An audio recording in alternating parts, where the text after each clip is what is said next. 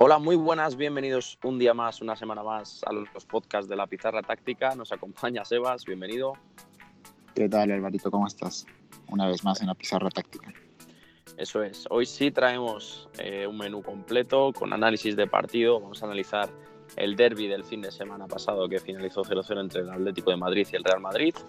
Como tip de fútbol base, esta vez vamos a tratar, lo habéis votado en Twitter, eh, cómo conectar con el jugador, técnicas y demás, y por qué y como recomendación hoy vamos a traer la serie de Sergio Ramos de Amazon Prime, donde bueno, comentaremos un poquito en qué nos podemos fijar y, y para qué.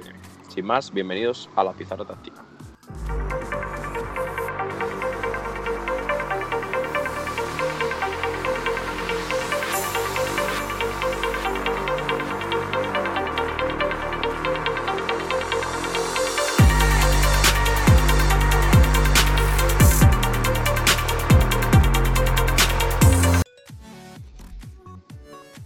Comenzamos, como hemos dicho, con ese análisis del, Atlético de Madrid contra el Real Madrid.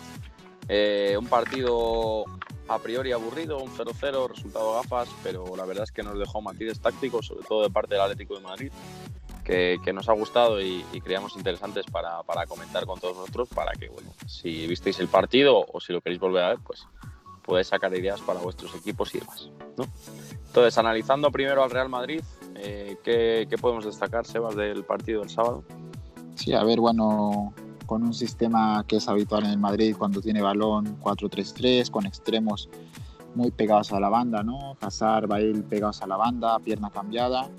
Y cuando no tenía balón, el Madrid se ponía en un sistema 1-4-1-4-1 y presionaba con un 4-2-3-1.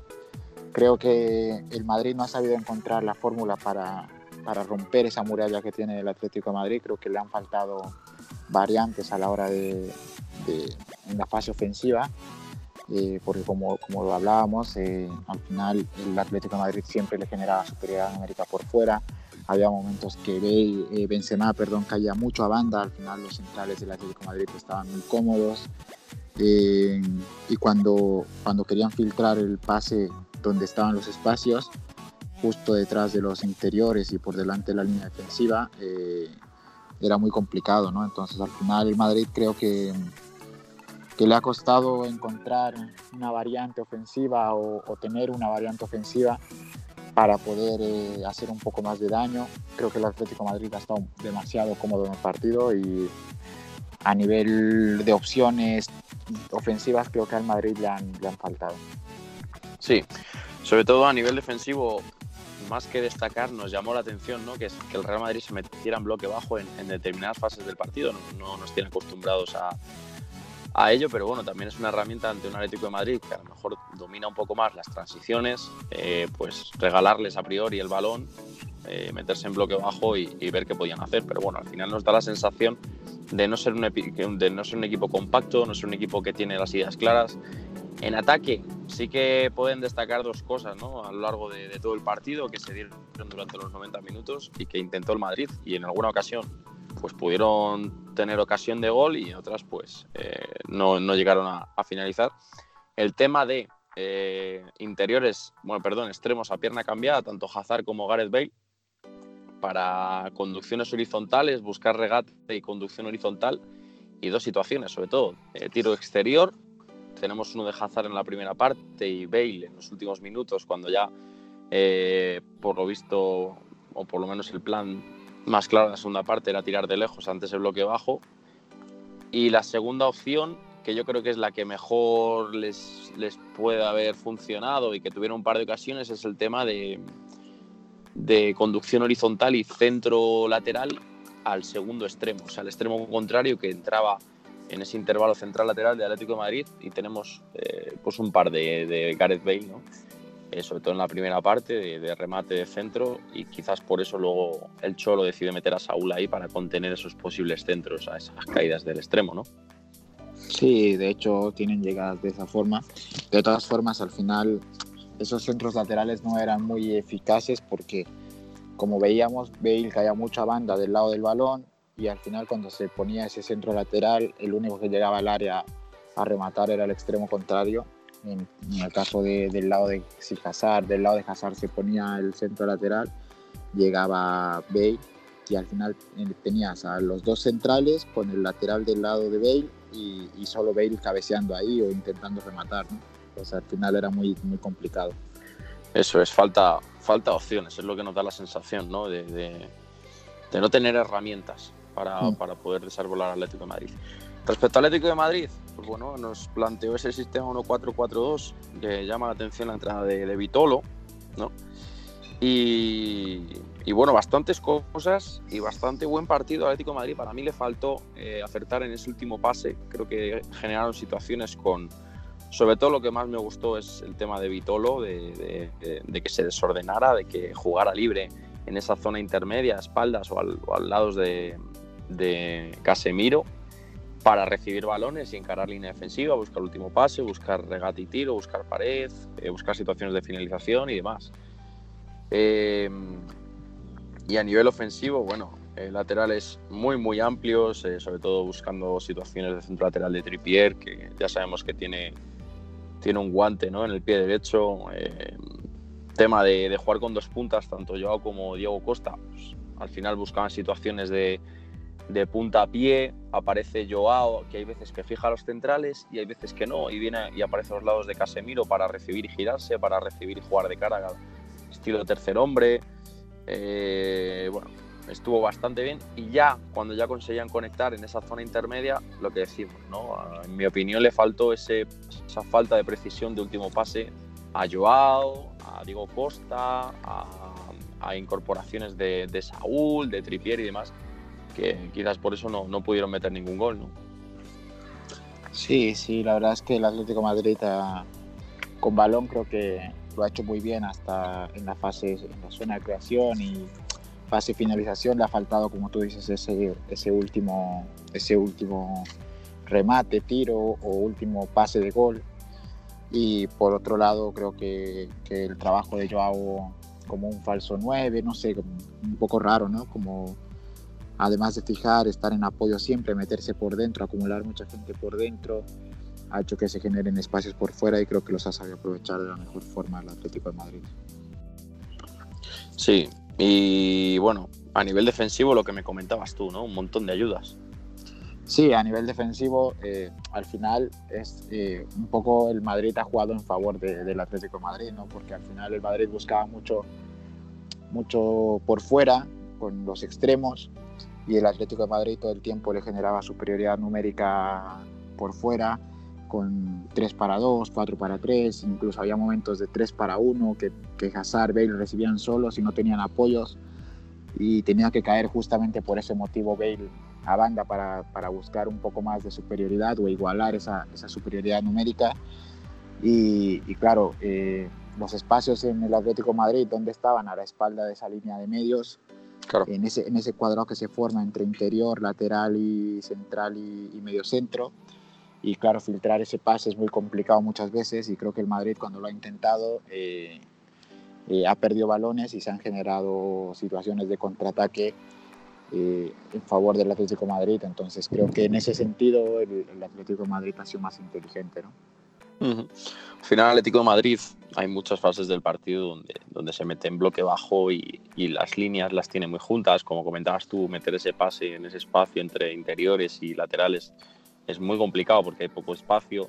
En banda, eh, muchas ayudas, eh, llegaba lateral para temporizar, llegaba eh, interior para ayuda defensiva, si superaba llegaba central o llegaba pivote, al final un montón de ayudas defensivas que hacía que, que el Real Madrid no consiguiera ser profundo. ¿no? Quizás el Real Madrid sí que tenía la posesión del balón, pero una posesión inerte, ¿no? de, de balón de lateral a central, central pivote, pivote central, central lateral y así al final, bueno, vimos un partido un poco plano en ese sentido, de falta de, jugadas incisivas, de jugadas de peligro, pero a nivel táctico la verdad es que hubo matices bastante, bastante interesantes. Y, os, recomendamos que lo veáis, sobre todo el tema defensivo del Atlético de Madrid, el tema de, ataque del, desorden, de situaciones de estas.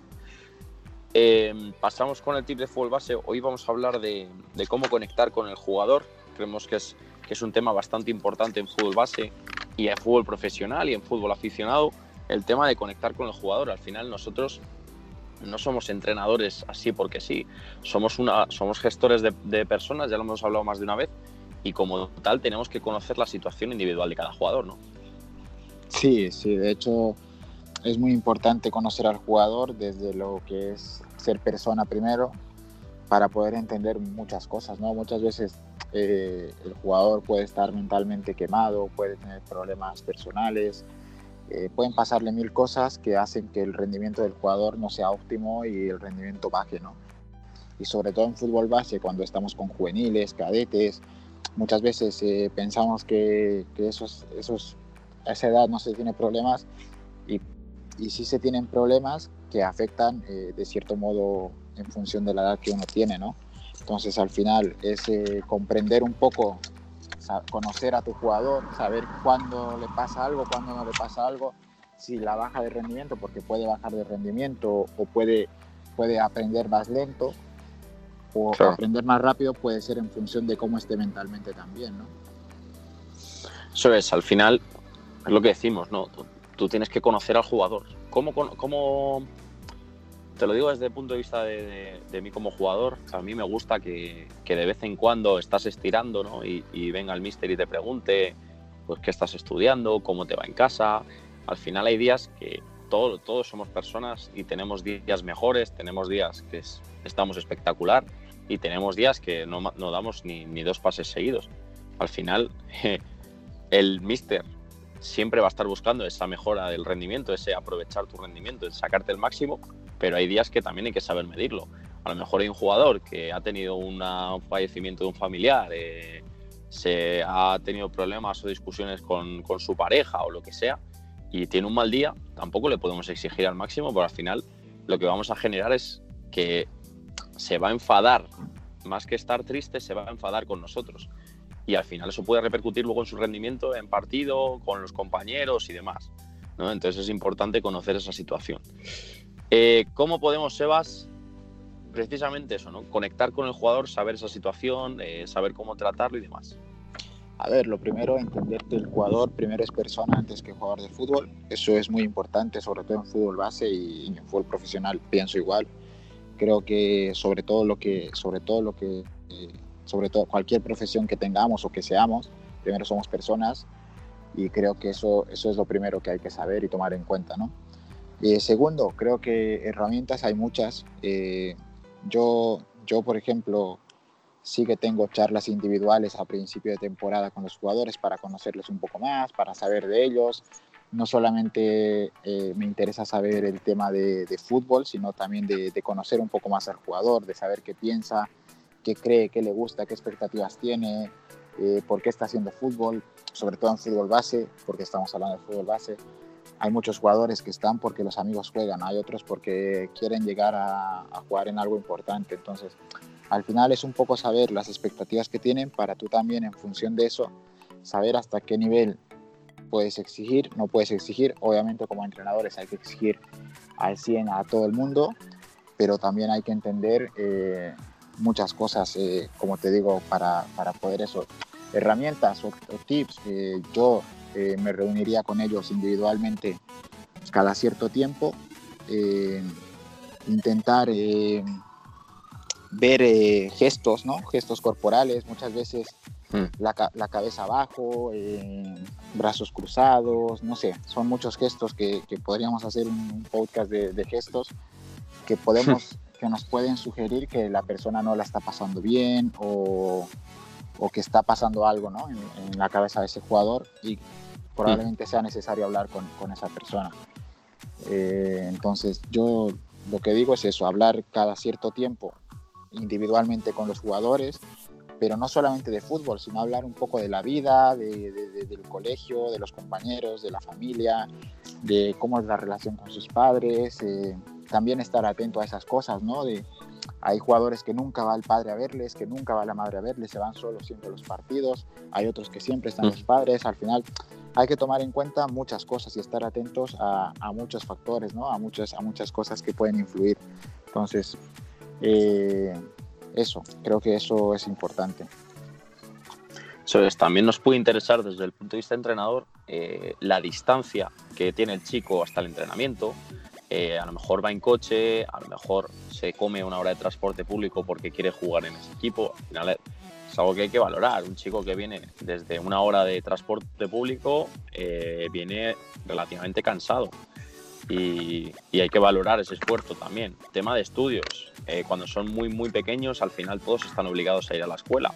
Pero cuando son más mayores, ya hablando temas juveniles, temas aficionados, te puede interesar saber si estás estudiando en la universidad, si estás estudiando un grado superior, o si estás trabajando, o si no estás estudiando nada. Al final, a la hora de explicar tareas, eh, los entrenadores que les gusta realizar tareas así más complejas, hay jugadores que les va a costar menos y jugadores que les va a costar más entender la tarea.